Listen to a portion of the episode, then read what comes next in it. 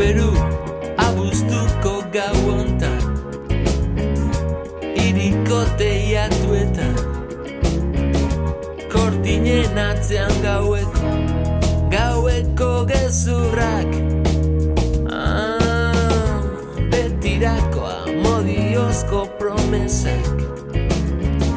Biotzean izkutatzen dira Gaur bezelako gau batian Itzak Airean Hau berua Xavier ¿Qué tal estáis? Bienvenidos a la Casa de la Palabra. Nos sintonizáis a través de Radio Euskadi y Radio Vitoria. En esta nueva edición de la Casa de la Palabra damos a conocer la historia de Jean Baret, la primera mujer que dio la vuelta al mundo en barco. Era de origen humilde, con una grandísima dedicación a las plantas y se vio obligada a disfrazarse de hombre para participar en la expedición científica comandada por Luis Antoine de Bougainville. Fue una circunnavegación en la cual Janet pues, mm, estaba perpetrada con dos pistolas y demostró ser una mujer valiente y transgresora. Bueno, pues como tenía que disfrazarse de hombre, ahí andaban en la tripulación con apuestas de si sería mujer, sería hombre, y ella, bueno, pues se defendió y además hizo un gran favor a la ciencia con sus investigaciones botánicas alrededor del mundo. Bien, pues esta odisea ha inspirado a María Teresa Tellería para escribir su primera novela, Sin permiso del rey. María Teresa Tellería es profesora emérita del CSIC y la primera mujer que ha dirigido el Jardín Botánico de Madrid. Estará aquí presente, pues eh, ella nació en Bilbao, pero vive en Madrid y ahora está de vacaciones en EA, en Vizcaya, y tiene la gentileza de acercarse por aquí, por este programa, por la Casa de la Palabra. Nos visitará. Y después tenemos una conexión con la Sierra de la Culebra en Zamora, una de las mayores reservas del lobo en Europa. Vamos a conversar con Santiago León Lucas, pastor de cabras y poeta, amigo del lobo, y también con Carlos Soria Pirelle, que trabaja en un proyecto de ecoturismo relacionado con el lobo. Así que Lobos y también la primera mujer que dio la vuelta al mundo van a ser los protagonistas del programa de hoy de la Casa de la Palabra. Comenzamos. Laisse tomber le fil, laisse tomber le fil, ce toi qu'on le sera. Laisse tomber le fil, laisse tomber le fil, ce toi qui pleura. Oui, je pleurais, mais ce jour-là, je ne pleurais pas, non, je ne pleurais pas. Je dirais c'est bien fait pour toi, je dirais ça t'apprendra, je dirais ça t'apprendra. Laisse tomber la fille, laisse tomber la fille, ça te jura en futur. Laisse tomber la fille, laisse tomber la fille, tu le paieras en de ce jour. On ne dit pas impunément avec un cœur innocent, avec un cœur innocent. Tu verras ce que je ressens avant qu'il ne soit longtemps, avant qu'il ne soit longtemps. La jeune abandonne, celle qui ne sait que le seul que blessé. Tu n'auras personne pour te consoler, tu ne l'auras pas volé.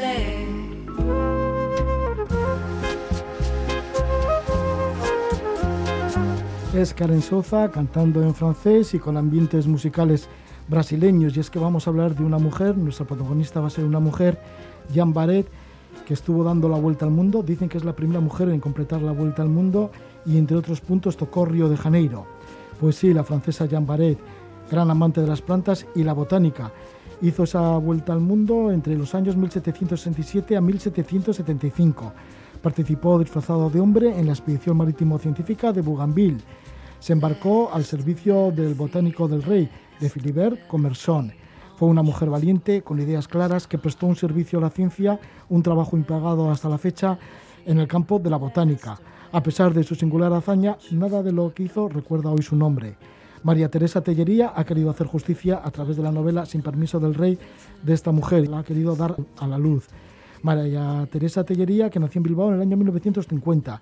Es doctora en farmacia por la Universidad Complutense de Madrid y ha desarrollado su actividad científica y académica fundamentalmente en el Real Jardín Botánico de Madrid, del que fue directora desde el año 1994 a 2006.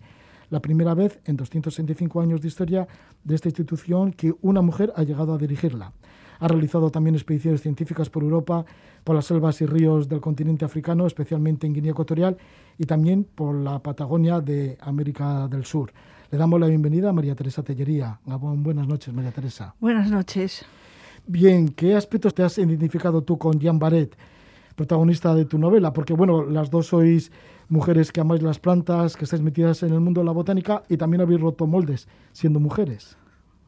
Bueno, pues sí, tengo eh, algunos aspectos ya, eh, tengo algunos aspectos en común con Jan Barrett, como muy bien dices. Uno de ellos es el de ser mujer, otro el de tener una vocación por, por la exploración, sobre todo enfocada en, descubrir em, el mundo natural y más concretamente el mundo de la botánica.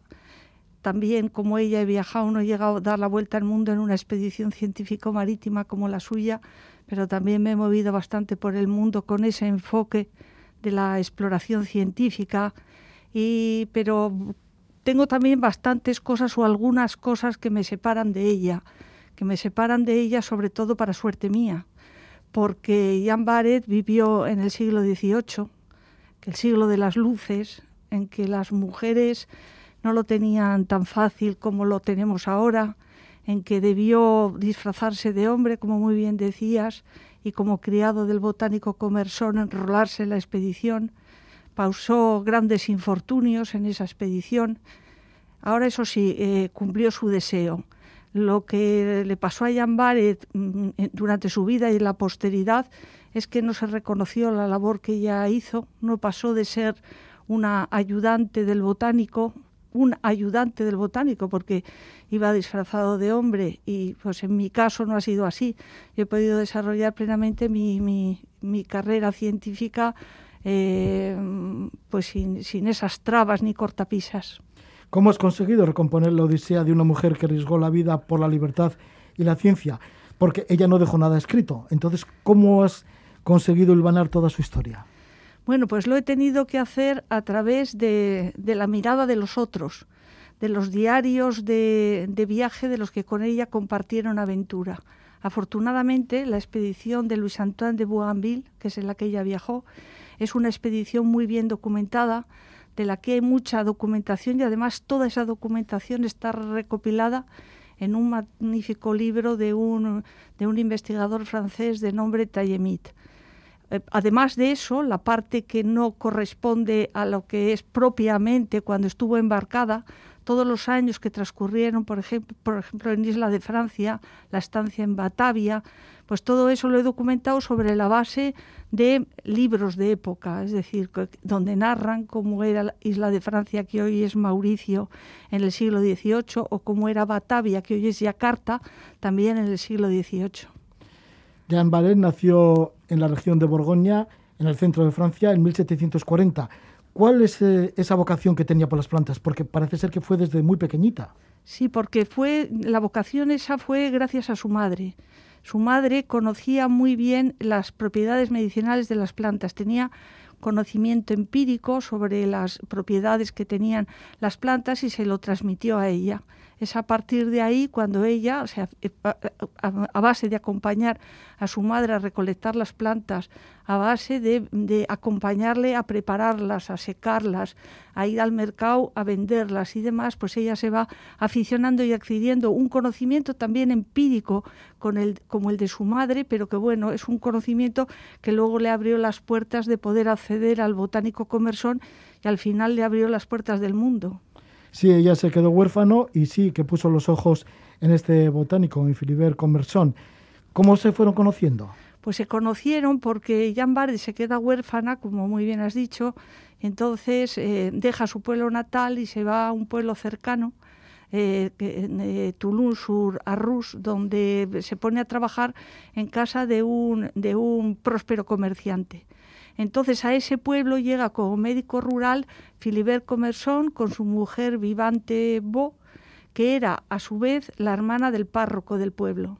Entonces, eh, Comersón eh, llega mm, rodeado de un aura de hombre de ciencia. y contaban en el pueblo que entre los, los enseres que traían, traían muchísimos cajones llenos de herbarios y de libros, en fin. Entonces ella, como tenía esa afición por las plantas, pone cierto interés en Comersón, aunque ella sabe que el mundo de Comersón del mundo de ella, que eran de estratos sociales totalmente diferentes, nunca se iban a juntar. Pero bueno, andando el tiempo, Comersón se entera que, que Barrett conoce las propiedades de las plantas, las propiedades medicinales, que era un conocimiento que a él le faltaba, porque él tenía un conocimiento académico bueno, pero no ese conocimiento empírico directo de las propiedades. Entonces la busca, confluyen y después ahí arranca la historia entre ellos, sobre todo a partir de que Comersón se queda, se queda viudo. Se queda viudo y Jan pues, fue su ayudante, su amante y su discípula. Exactamente, así fue.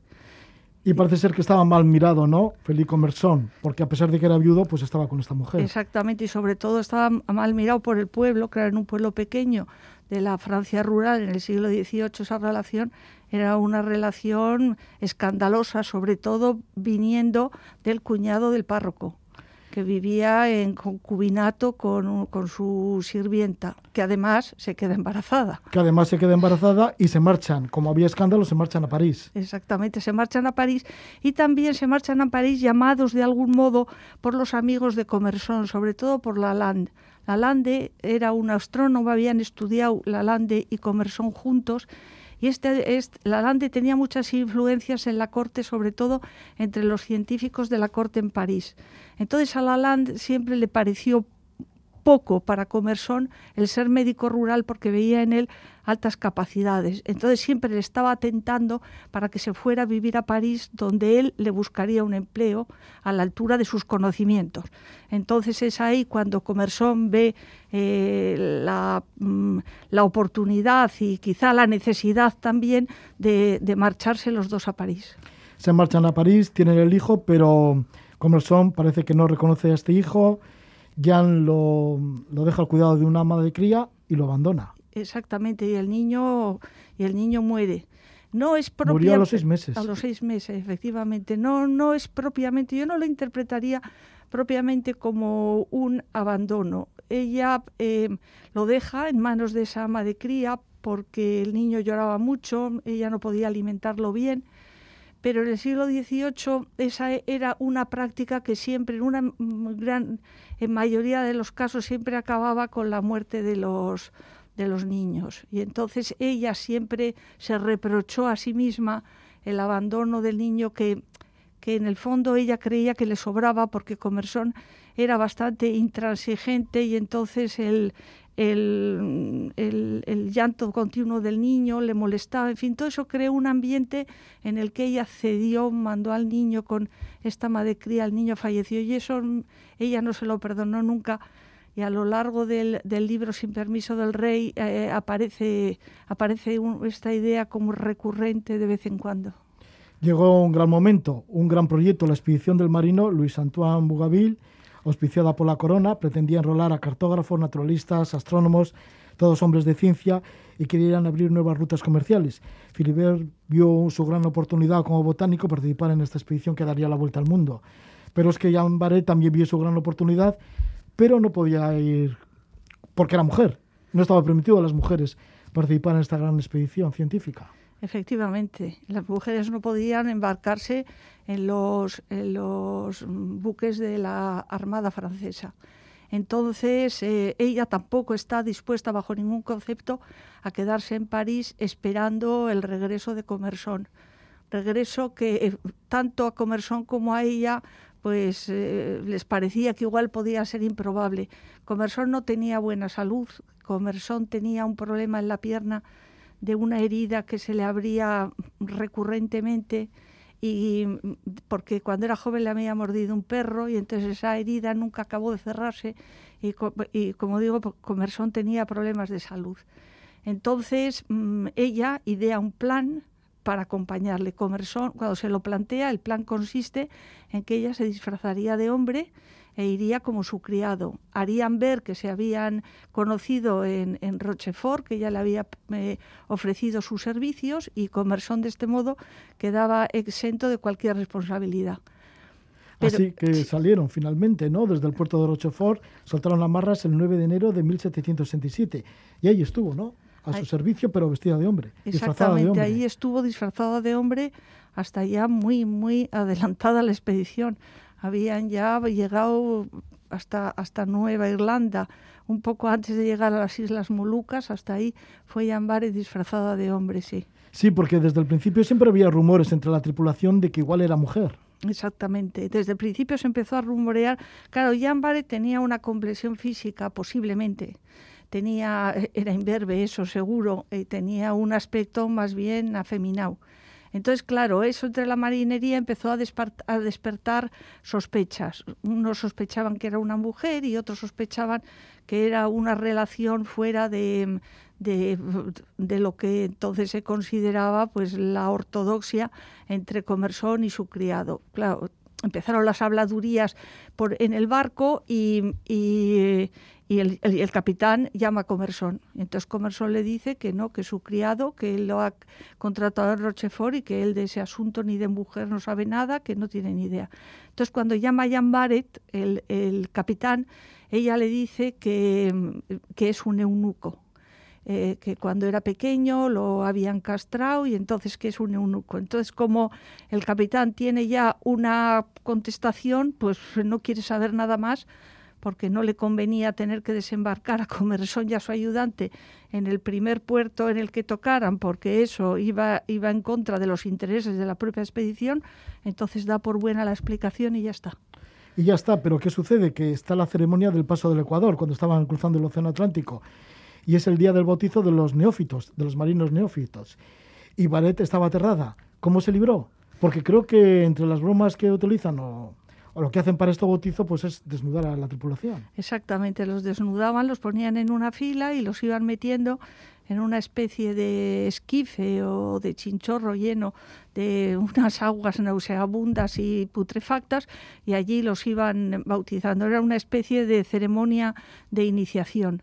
Entonces, eh, claro, ella ve que para, para meterlos ahí lo que hacían es lo, los desnudaban. Entonces, ella, por una historia que no vamos a contar, por no desvelar una de las de las cosas que pasa en, la, en, la, en, en el libro, pues entonces lo que ella se libra, y cuando se libra había tal alboroto, tal excitación, tal orgía en el barco, que ella se libra, eh, se esconde en el camarote, porque ellos, tanto Comersón como viví, vivían en el camarote del capitán, aunque Baret también pasó algún tiempo con la tripulación, pero en general la mayor parte del viaje lo pasó junto a Comersón en el camarote del capitán, entonces se escondió allí.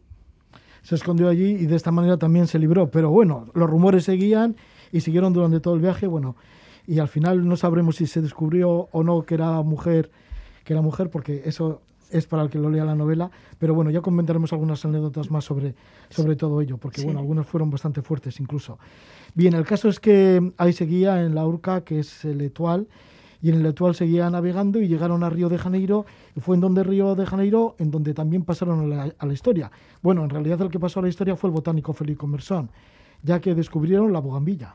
Efectivamente, la bugambilla en realidad quien, quien recolectó la planta, quien la vio por primera vez en la naturaleza, la recolectó y se la llevó al barco a Comersón, que como los problemas esos que tenía en la pierna aquella temporada no podía desembarcar, entonces le lleva, eh, le lleva Barrett un, un ramillete de una planta de, de, coloridas brácteas que, ten, que, es un arbusto, un arbusto trepador, llega con aquello y cuando lo ve Comerson se da cuenta que es una planta que él no ha visto jamás en su vida ni esa planta ni nada parecido. Entonces ve que es un género nuevo, ve que es una especie nueva. Entonces, claro, una planta tan, tan vamos a decir, tan preciosa como son las, las bugambillas, pues entonces se la dedica al, a Luis Antoine de Bougainville, al que era el comandante de la expedición. Ya ahí está ese descubrimiento de la bugambilla y siguió la navegación, llegaron a las tierras australes, tuvieron contacto con los nativos, con los patagones, Y luego ya enfilaron en el, el Pacífico, llegaron a las islas de Tuamotu y también a Tahití. Y ahí sí que cambió mucho la perspectiva de todo, ¿no? Porque en Tahití le recibieron a estas embarcaciones que estaban dando la vuelta al mundo de, de Bougainville, bueno, pues lo recibieron los, los nativos con canoas, traían frutas, palomas, gallinas. Las mujeres parece que desataron el delirio, por lo que cuentas tú en la novela, entre la tripulación, iban prácticamente desnudas y fíjate lo que suponía para esta tripulación, ¿no? que después de tantos meses navegando y sin ver ninguna mujer, pues encontraste con, encontrarse con estas maravillas en Tahití. Claro, que parece que, que, que- que para ellos habían llegado al paraíso, hasta tal punto que el nombre que pusieron a las islas eran de la Nouvelle Citer. La Citere era, es, una isla que está en el mar Jónico dedicada a la diosa Afrodita, y entonces es una isla que se cuenta que en la antigüedad pues todos los placeres de la carne estaban permitidos. Entonces, una cosa parecida es lo que encuentran en, en Tahití con el acogimiento, además, que les hacen los nativos. Entonces, ahí no solamente eh, encuentran lo que podría en lo que podrían considerar, porque casi lo era, un paraíso en la tierra, sobre todo en comparación con todo lo que habían venido padeciendo desde que entran en el, en el estrecho de Magallanes porque una vez que salen del estrecho de Magallanes y enfilan el Pacífico, empiezan a encontrar islas, islas y más islas, donde unas veces por las corrientes y los arrecifes y otras veces por el belicoso recibimiento de sus, de sus habitantes, de los nativos de las islas, pues no podían desembarcar. Sin embargo, aquí el recibimiento fue todo lo contrario. Parece ser que ni los oficiales podían sustraerse a la seducción de las mujeres de Tahití, por lo que comentas en la novela. Nada, no, no podían ninguno, ni los oficiales, ni Comersón, eh, ni, ni ninguno de ellos. Claro, es que hay que entender también pues lo que tú decías, ¿no? Que es que de repente llegan a un sitio donde la naturaleza se presenta con, con todos sus con todos sus encantos. Y es, a- sí, y es ahí también donde ven por primera vez el árbol del pan, el famoso árbol del pan, que es un árbol que tiene unos frutos con el tamaño aproximadamente de una calabaza y esos frutos se ponen al fuego, eh, se chamusca la piel y en su interior eh, tienen una masa blanca, esponjosa, eh, que huele bien y que recuerda al pan. Por eso se llama el árbol del pan. Hay que recordar también, por ejemplo, relacionado con el árbol del pan, la expedición posterior, la de la Bounty, que fue la que también fueron a Tahití en busca del árbol del pan porque querían llevarlo a los jardines, a los reales jardines de Kew en Londres para cultivarlo para, y, y luego eh, exportarlo a las colonias americanas para dar de comer a los esclavos. Todo el barco estaba saltado, bueno, todas las tripulaciones de los barcos estaban saltados, menos, por supuesto, Jan. Y Jan, mm, pues incluso casi fue descubierto por el hermano del jefe taiteno, que dijo, "Eh, tú eres mujer. Lo dijo en su idioma y ella comprendió, esta ma Es- me ha visto que soy mujer. Efectivamente, el hermano del jefe de Tahití, que se llamaba Uturú, que luego, por cierto, se enroló en la expedición, los acompañó y llegó hasta París, eh, pues este le, des- le descubrió, pero claro, le descubrió, pero como hablaba en taitiano, ella se dio cuenta que la había descubierto, entonces lo que hizo es echó a correr y se escondió en el camarote. Entonces Vivez, el cirujano que lo vio, eh, pues eh, corroboró lo que venía sospechando desde el principio, que Barrett era una mujer. La descubrió, eh, pero Vivez le guardó el secreto. Sí, le confiesa que es mujer, pero ahí quedó el secreto entre los dos, entre el cirujano Vivet y ella. Pero bueno, siguieron navegando, hubo muchas calamidades, pues ahí por el Pacífico no llegaron a las islas de la sociedad, llegó el escorbuto, también las enfermedades venéreas. El caso es que muchas veces querían desembarcar, pero los nativos les, les disparaban flechas, otras veces había arrecifes y no podía ser. Así que la situación se estaba complicando mucho. La situación se estaba complicando mucho, muchísimo, hasta que llegaron a las Islas Molucas, que ese ya era el... estaban bajo, el, bajo el, dominio de los holandeses a través de la compañía holandesa de las Indias Orientales por la explotación que hacían ahí de las especias, sobre todo del clavo y de la nuez moscada. Tenían ahí un negocio que habían arrebatado los holandeses a los portugueses. Pasaron bastante hambre. Pasaron muchísimo hambre, eh, llegaron, hubo momentos, bueno, ya por supuesto se habían comido todas las ratas que había en el barco y llegaron un momento, un momento en que hasta se llegaron a comer el cuero, cuero cocido que no hacía más que más que provocarles unos problemas intestinales grandísimos. Estuvieron a punto de perecer hasta que llegaron a, las a las Molucas, donde los holandeses les acogieron y les vendieron, previo pago de su importe, alimentos eh, tanto vegetales como animales. Estamos con María Teresa Tellería, la autora de la novela Sin permiso del rey, que recoge la historia de Jean Barret, que es la primera mujer que dio la vuelta al mundo y lo hizo en esta expedición científica de, Bougainville. Y en esta expedición científica que duró tanto tiempo, estaban navegando y nos encontramos ahí por el Pacífico en situaciones bastante difíciles y fue todavía más difícil para ella en julio de 1768, que cambió la vida de Jean Barret.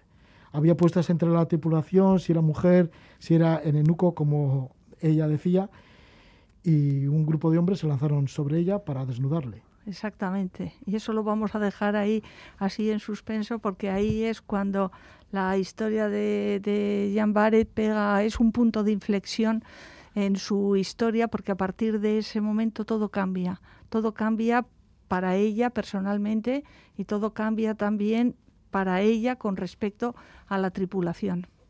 Pues sí, la historia de esta botánica que no escribió nada, que no dejó nada de ello, de todas sus habilidades en cuanto a botánica y todo el trabajo que hizo sobre botánica, porque bueno, en realidad estaba al servicio de Commerson, de Philibert Commerson, que ese sí que ha pasado a la historia como botánico como eh, persona que, que, recuperó muchas, o bueno, quiso saber muchas de estas plantas, ¿no? que hasta entonces no existían para la ciencia. Commerson recolectó y describió muchas plantas. Lo que pasa que la historia también a Commerson le jugó una mala pasada, porque en realidad no llegó a publicarlas eh, como tales y cuando sus herbarios llegaron a París fueron otros botánicos los que publicaron muchos, muchísimos de los hallazgos de Commerson.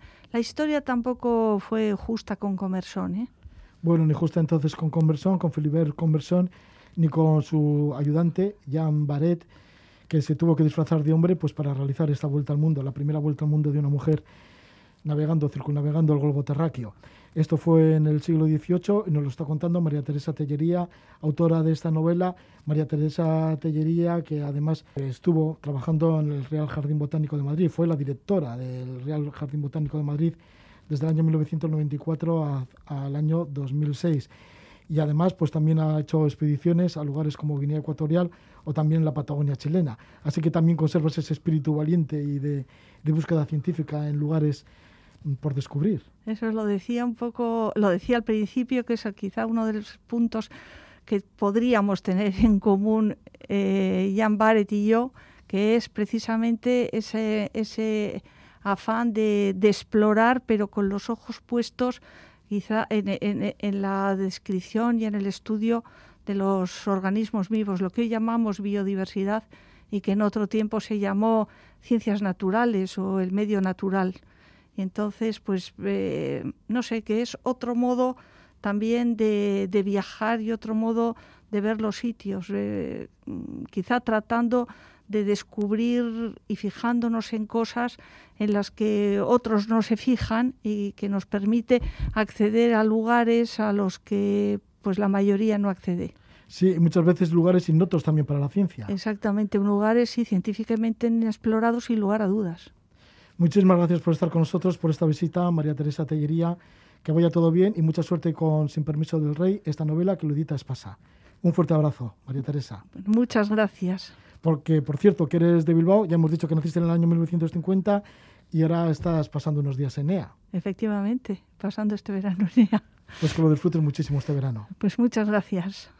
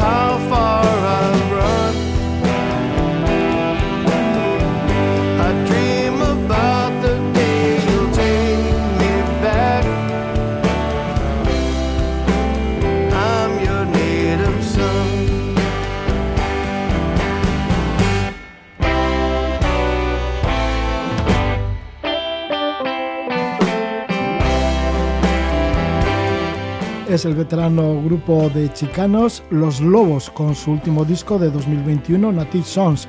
Esta es justo la canción que da título a todo el disco. Native Sons con Los Lobos nos lleva a hablar de lobos, pero para ello nos vamos a situar no en California, sino más cerca, en la Sierra de la Culebra, en Zamora. En 2015 se incorporó la Sierra de la Culebra en Zamora a la Red Española de Reservas de la Biosfera. Es conocida por la población de lobos y las observaciones que se pueden realizar de estos animales en su medio natural. Para hablar de ello, pues tenemos contacto con Santiago León Lucas, pastor de cabras, tiene 400 cabras de raza autóctona guadarrameña, elabora queso ecológico y artesanal. Además, es poeta y defensor del lobo. Santiago León Lucas, bienvenido, buenas noches. Ah, buenas noches. También contamos con Carlos Soria Pirelle, se formó como técnico forestal, trabajó en la protección del águila imperial en Extremadura y en el año 2013 fundó Lobisome Naturaleza, un proyecto especializado en ecoturismo relacionado con el lobo. Santiago y Carlos han llegado a un acuerdo para ofrecer una actividad en donde se muestre el oficio de pastor y la relación que este pastor y poeta tiene con el lobo. Damos también la bienvenida a Carlos Soria Pirelle. Bienvenido, buenas noches, Carlos. Hola, Roger. Hola de nuevo. Carlos, ¿cómo es la Sierra de la Culebra y su importancia en la conservación del lobo? Bueno, la Sierra de Culebra reúne unas características eh, que son únicas. Eh, estas son eh, cómo se presenta el lobo en, el territorio. Normalmente los lobos suelen distribuirse en, espacios muy amplios. En la península ibérica comprenden entre los 200 y 100 kilómetros cuadrados. Y la Sierra de Culebra tiene la peculiaridad de que los grupos familiares de lobos eh, se distribuyen en territorios de unos 100 kilómetros cuadrados, lo que es el conjunto de la población. Esto hace de, este lugar pues eh, un lugar único, al menos en lo que se refiere a, las actividades, eh, a la actividad turística de, de, su observación ya que es un animal muy muy difícil y normalmente se distribuye, explota todo tipo de ecosistemas, pero normalmente se distribuye por zonas pues abruptas, forestales, y este lugar, aparte de su distribución, bueno, pues reúne algunos puntos, le presenta algunos puntos que favorece favorece su observación también por lo diáfano de, del paisaje. Carlos, ¿y cómo se hacen las salidas? Por lo menos, ¿cómo las hacéis vosotros desde Lobisome Naturaleza? Para observar bueno, al lobo en su medio. Sí, las, las salidas son, son sencillas, eh, no son excursiones. Eh, nos desplazamos hasta un punto determinado en el que intentamos controlar el mayor espacio, el espacio visual posible y eh, normalmente coincide con, el, con la actividad de, una manada. Y bueno, pues en, a base de utilizar equipos ópticos de, de largo alcance, pues eh, hay que andar buscando, pero no activamente, sino visualmente. Y a esto se une pues la interpretación, evidentemente, de, del entorno, de la especie, de, de, otras especies que conforman el ecosistema. Sí, porque tú eres un gran amante de la naturaleza, ¿no, Carlos? Antes también con el tema del águila imperial, como decíamos en Extremadura, y ahora con el lobo ahí en Zamora. Sí, sí, llevo toda mi vida realizando trabajos con, con fauna salvaje. Eh, bueno, en los años que más he trabajado ha sido con águila imperial, pero también he trabajado con buita negro, cigüeña negra, con las tres especies de aguiluchos, eh, haciendo múltiples eh, trabajos de campo, en, en, inventariado de fauna en general. Bueno, eh, he intentado a lo largo de toda mi vida pues hacer de mi pasión mi, profesión. Y, bueno, pues eh, ahora estoy con otra de mis pasiones, que es el lobo, aquí en la Sierra de la Culebra, que, que aporta muchas satisfacciones. Sí, ¿y cuál es tu relación con Santiago? ¿Que es pastor? Sí, mi relación con Santiago fue a través de un amigo en común y eh, bueno, pues eh, me habló de, la filosofía que tiene Santiago ante la vida, ante, con, ante su trabajo y especialmente hacia el lobo. Y me llamó especialmente la atención porque eh, pastores de su generación no suelen mostrar eh, simpatía hacia la especie. Y, y esto me llevó pues a, a conocerle a conocerle y, y, bueno, pues él accedió a que se pudiera realizar una actividad pues para, para visitarle, para conocerle, conocer sus cabras, que nos hablase de su oficio y eh, bueno, de su conocimiento también del lobo que él lo tiene. Y además de todo, es poeta. Y además de todo es un hombre muy culto y le encanta la poesía. Eh, no solamente hace poesía, la lee y, y- y además también la canta, sino que también eh, sabe de historia. Bueno, es, es, es, eh, es digno de conocer a Santiago. Pues vamos a conocerle un poco. Santiago, ¿en qué año naciste y cuántos cabreros quedan en la Sierra de la Culebra? No sé si serás de los más antiguos o el único que queda. Yo, como decía mi abuela, yo ya soy del siglo pasado. Nací allá por el 55, donde todavía esto era un hervidero de pastores y cabreros y vaqueros. Hoy quedamos raras avis aquí ejerciendo esa profesión antiquísima. Según el catastro de la Ensenada, esto era una zona eminentemente pastoril y sobre todo donde, predominaban mucho las cabras, dado que los ecosistemas que había de brezo, de jara y de matorral pues eran muy aparentes para ellas, ¿no? Pero esta es una profesión de vocación y de mucha entrega y no siempre bien remunerada. Entonces eh, el éxodo ha acabado con, con todo. ¿Cuál es la importancia del cabrero, la cabra, sus productos y los usos derivados? Bueno, pues mira, la cabra, por decirte algo, aunque ahí en, en los libros la sitúan siempre el día del juicio a la siniestra, la cabra fue la que quitó la hambruna a este país allí en, en la época del racionamiento. Y en estas zonas ayudó a la madre a criar a los hijos, porque la leche de la cabra es la más parecida a la materna. Y luego, en cuanto a su producción de carne, el cordero es un buen plato, pero el cabrito es un manjar. Entonces, eh, ella es ávida a la hora de recoger los mejores brotes y de su alimentación también tiene que ver algo después las producciones que tiene, ¿no? Como pastor, ¿por dónde te sueles mover? ¿Cómo son tus jornadas? Eh, mis jornadas comienzan en torno a las seis, seis y cuarto de la mañana. Hacemos el ordeño y hacemos la revisión normal de, del rebaño, ¿no? Que son seres vivos. Ves si hay alguna anormalidad, si hay algún cabritillo que necesita que le des de mamar. Y luego se sube la leche a, la quesería y allí mis hijos elaboran el queso. Yo salgo un rato con las cabras por el campo y en este tiempo que hace calor, pues en torno a las 12 o así, pues se meten en, en cercas que le tengo con sombra y con agua. Son espacios grandes. De la menor de las cercas que le tengo está en torno a las 10 hectáreas, pero están ahí divinamente, ¿no? Y después por la tarde más o menos a las 6 las vuelvo a sacar otro par de horas o tres y ya las recojo. Esa es la jornada habitual de, de un cabrero. Santiago, como pastor, ¿has tenido encuentros con el lobo? Sí, hombre. He tenido el privilegio de verlo, además. En una ocasión tan cercano que me tenía cogida una cabritilla y le di con el garrote. Eh, fue tal la mirada que me echó que todavía la tengo grabada. Ya, ya fue hace 20 años. Espectacular esa mirada, indescriptible. Pero conocí a muchos pastores mayores que sufrieron ataques de lobo y nunca lo vieron. El lobo es algo diferente de todo lo que es la fauna. Date cuenta que hasta hace poco en el circo podías ver desde una cabra hasta un león o, o un tigre, pero el lobo jamás ha sido capaz el hombre de domesticarlo para ir al circo. Es más inteligente que todos nosotros. ¿Y te arriesgas mucho al pegarle a un lobo con un garrote? Digo, ¿eh? Porque tiene que ser peligroso eso, ¿no? ¿O qué? No, hombre, él tiene su respeto No, hombre. eh, el lobo corre más riesgo, ¿eh? Bueno, sí, sí, sí, bueno. Y no te digo con una escopeta o con cualquier cosa de estas, Ah, ¿no? bueno, sí, claro, Con cualquier claro. artefacto, sí. Claro. No, no, fue lo primero que me salió, pero si lo tuve a dos metros, Mm. a menos de dos metros.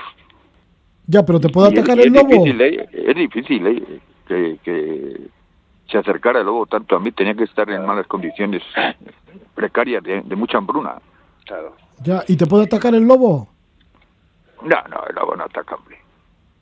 Ya. El lobo Y- son los cuentos, esos que, que contaron donde- durante toda la vida para meter miedo.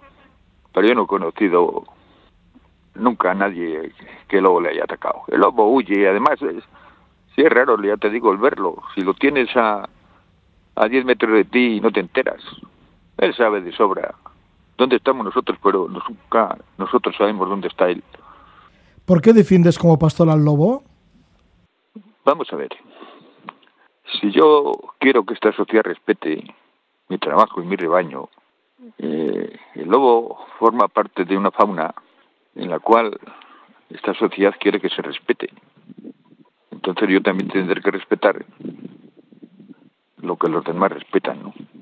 Aparte de eso, yo pienso que como especie tiene todo el derecho a, a seguir vivo, ¿no? Otra cosa es que no nos pongamos de acuerdo en lo que hay que hacer para que el lobo no sufra ataques ni tiros y la sociedad lo pueda seguir viendo y observando y no sea yo, digo en primera persona, en este caso, pero que no sean ni los cabreros, ni los vaqueros, ni los pastores los únicos que corren con los daños, ¿no? Eso es lo primero que había que empezar a dejar claro para que el lobo siga existiendo, ¿no? Que el pastor sea indemnizado correctamente y que sus productos en zonas lobunas sean reconocidos de alguna manera como diferentes, para que tengan más valor añadido. Eso es cuidar al lobo. ¿Cuál es el carácter entonces del lobo para la zona, para este, este lugar, la Sierra de la Culebra en Zamora, en donde sueles ¿Cuál es el- pastorear? Sí, ¿cuál es el valor que os da a la Sierra de la Culebra el lobo? Bueno, de alguna manera, eh, el, el lobo ha puesto a la Sierra de la Culebra en el mundo. El hombre no fue capaz, pero la eh, cantidad de lobos, que es la mayor reserva natural de lobos de Europa, ha puesto en la Sierra de la Culebra en el mundo, ¿no?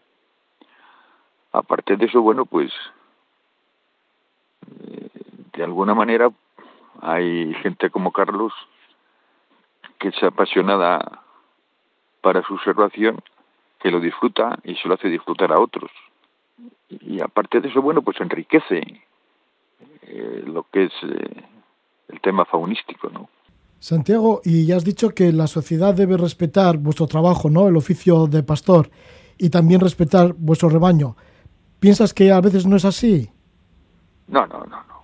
Mira, no hemos sabido transmitirle a estas generaciones de ahora de dónde venimos, ¿no? Y como no hemos sabido transmitirlos, pues son totalmente ignorantes.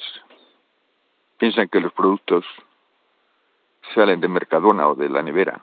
Y no le hemos sabido decir que hay hombres y mujeres que se dedican a una profesión digna de producir alimentos para que los demás los lleven a su mesa.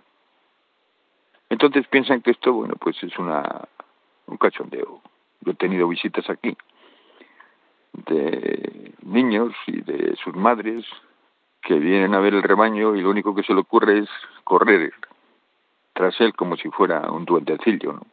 Y no se dan cuenta que nosotros estamos trabajando y que ese es nuestro oficio, cuidar y vigilar al rebaño para que esté en las mejores condiciones y sacar de ahí los alimentos, ¿no? Y nuestra manera de vivir. ¿Qué opinas de lo que llaman la España vaciada? De esas tierras que, las, que están como bastante olvidadas. Ese es un titular muy bueno mediáticamente, pero el fondo de la cuestión es saber por qué se produce ese vacío. Y ese vacío se ha producido por el olvido durante siglos, en, ciertos, ciertas zonas y, y territorios durante siglos. Y últimamente, a mediados del siglo pasado, en, en esta zona, pues empezó el éxodo y lo está llevando a la muerte. Habemos ya dentro de poco menos personas que lobos, pero no es por culpa del lobo, ¿eh? es por culpa del olvido y de la dejación de todos los políticos, incluso de la mentalidad de la gente de estas zonas, que educan a sus hijos desde la mañana diciéndole tómate el desayuno y lárgate, en vez de apostar por una tierra que no es que esto sea un, un vergel, no, pero sí que tiene los suficientes alicientes y territorio como para poder vivir con dignidad más personas de las que vemos. Santiago, y no sé si tienes inspiración para relatarnos alguno de tus poemas o alguno de tus versos.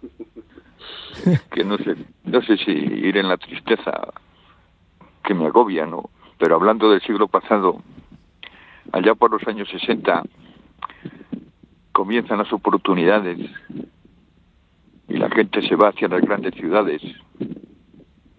Allá donde fueron triunfaron. Nuevos retoños nacieron que a los abuelos conocieron al regresar en verano, pero volvieron a marchar. Y aquí, poquito a poco, dejó de venir el coco al no ver niños que arrollar. Y se instaló la soledad de una manera tan profunda que lo van a llevar a la tumba sin poderlo remediar. Las chimeneas ya no echan humo, no hay quien alimente el fuego, tocan a duelo una liste, se está muriendo mi pueblo. Es duro, pero es lo real. Ya, sí, versos tristes. Y nos lo cuenta un pastor, un pastor desde la Sierra de la Culebra, en Zamora, Santiago León Lucas, pastor y además poeta. No, bueno. Y, defensor de los lobos, amigo de los lobos también. No, no indignes a los Machado, a los. a Miguel Hernández, que te gusta mucho también. Ya. Sí, sí. Pero bueno. Muy grande. Ya, ya, ya. Pero bueno, esas, esas, esas letras, eso lo que, es, que, escribes y lo que nos has contado sí que llega hondo. Pues muchas gracias por ello, Santiago León Lucas. Que vaya todo muy bien. Y que pues no sean esas tierras tan olvidadas a vosotros y que os pinte bonito. Vale, y si alguna vez os perdéis por aquí, os haremos una buena degustación de queso ecológico. Sí. Bueno, y es que estás, estás en ello, ¿no, Carlos? A través de las actividades que tenéis. Una de ellas es mm, convivir o no, o relacionaros con Santiago León Lucas y saber cuál es su trabajo. Exacto, exacto. Es hacerle una visita y como habéis podido comprobar, eh, con solo escucharle eh, ya se convierte en una experiencia, una experiencia única. Eh, lo que más destaca de Santiago es que a pesar de, tener un oficio duro, denostado, él conserva un romanticismo y un amor a la vida, a la vida natural, que destaca. ¿eh? Y es, es maravilloso que a pesar de que sus animales es su medio de vida y está con ellos todos los días y es difícil de manejar, ¿eh? Eh, siempre tiene una oda hacia, hacia ellas, hacia su entorno, hacia la fauna, hacia el lobo. El, el hecho de que sea un admirado de la figura del lobo cuando es el eterno enemigo del hombre cuando empezó a, criar su carne, pues eh, ya demuestra la, altura, ¿eh? la altura intelectual eh, de, este hombre. Pues os agradecemos vuestra intervención desde la Sierra de la Culebra en Zamora, Carlos Soria Pirelle, que es el fundador del Lobisome Naturaleza, que organiza observaciones de lobos y además también esa relación que tienes con Santiago León Lucas, pastor de cabras, con 400 cabras de raza autóctona guadarrameña, que está ahí desde tiempos inmemoriales siguiendo la tradición con su queso ecológico y artesanal. Pues muchísimas gracias a Carlos. Un fuerte abrazo, Carlos. Que vaya bien con lo Lobisome Naturaleza. Un abrazo, Roger. Hasta la próxima. Hasta la próxima. Muchísimas gracias, Santiago León Lucas. Gracias por tus palabras. A ti. Y ya te digo, cuídate, que te pinte bonito. Igualmente. Muchas gracias, Santiago y Carlos. Hasta luego.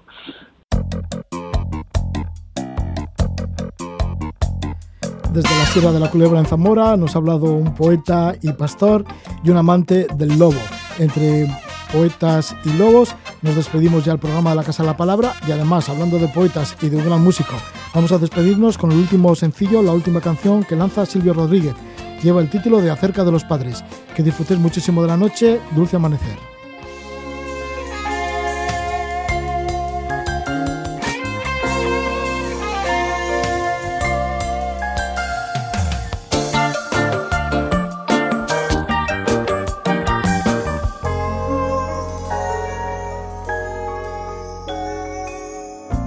Cuando venía de la escuela y alguien le quitaba un medio al niño su padre le pegaba haciéndolo salir. Tenía que romperse la cara sin llorar.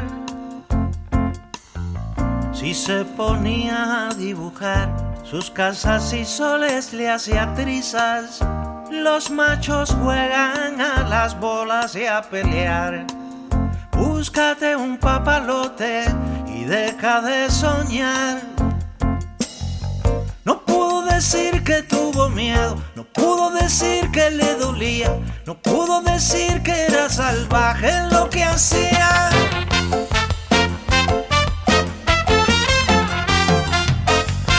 No pudo llorar como pensaba, no pudo pedir ayuda alguna, no pudo sino tragar en seco su amargura.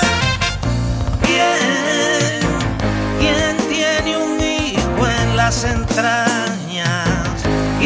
¿Quién le está dando el desayuno para cobrárselo mañana? ¿Quién, quién, quién, quién? ¿Quién juguetea con la alquimia? ¿Quién quiere fabricar cerebros? Y solo está sembrando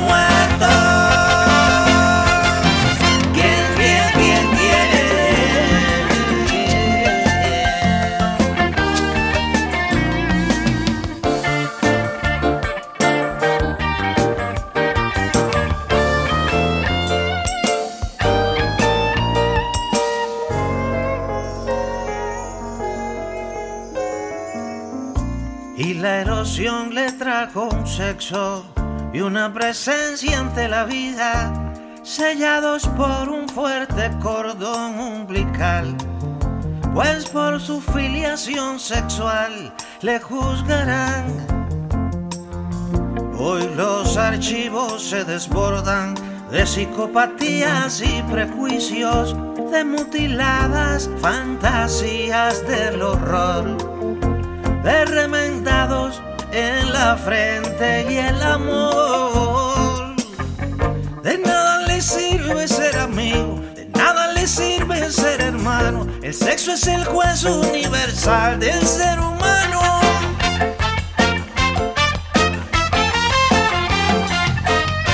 Y si eres mujer no pidas ni agua, si cambias de hombre por semana, el odio te sigue inevitable cama cama. ¿Quién? ¿Quién tiene un hijo en las entrañas? ¿Quién le está dando el desayuno para cobrárselo mañana? ¿Quién, quién, quién, quién? ¿Quién juguetea con la alquimia? ¿Quién quiere fabricar cerebros y solo está sembrando muertos?